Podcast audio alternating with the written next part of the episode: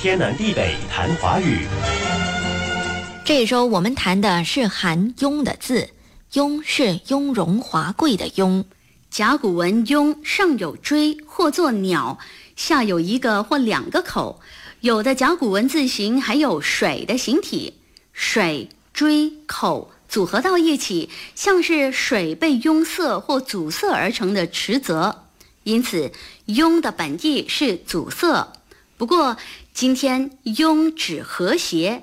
而常用的词“雍容”指仪态温和端庄，举止文雅从容；“雍容华贵”则指仪态大方，衣着华丽，多形容贵妇人。含“雍”的字读音只有两个，一个是“雍”，一个是“瓮”。含“雍”同时读作“雍”的，有下面带土字底的“雍”，意思是堵塞，比如“壅塞”一词。壅也指把土或肥料培在植物的根部，例如壅土、壅肥。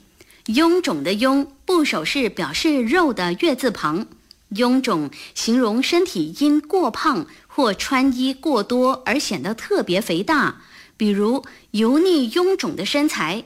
臃肿也比喻机构过于庞大，运转不灵，例如机构臃肿，人浮于事。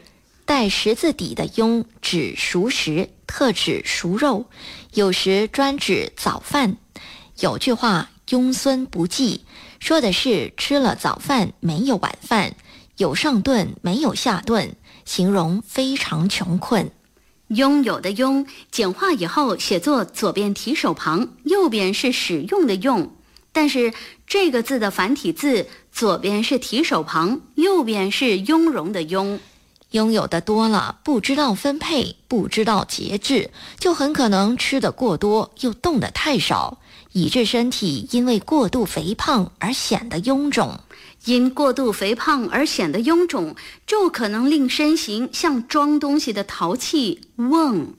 瓮的外形口小腹大，能吃能睡固然是福，但可不能不管理好自己的健康，可别把自己搞得像个瓮。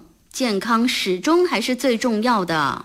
瓮现在写作上面弓下面瓦，但是这个字曾经有别的写法，上面都是雍容的雍，下面则有瓦或否。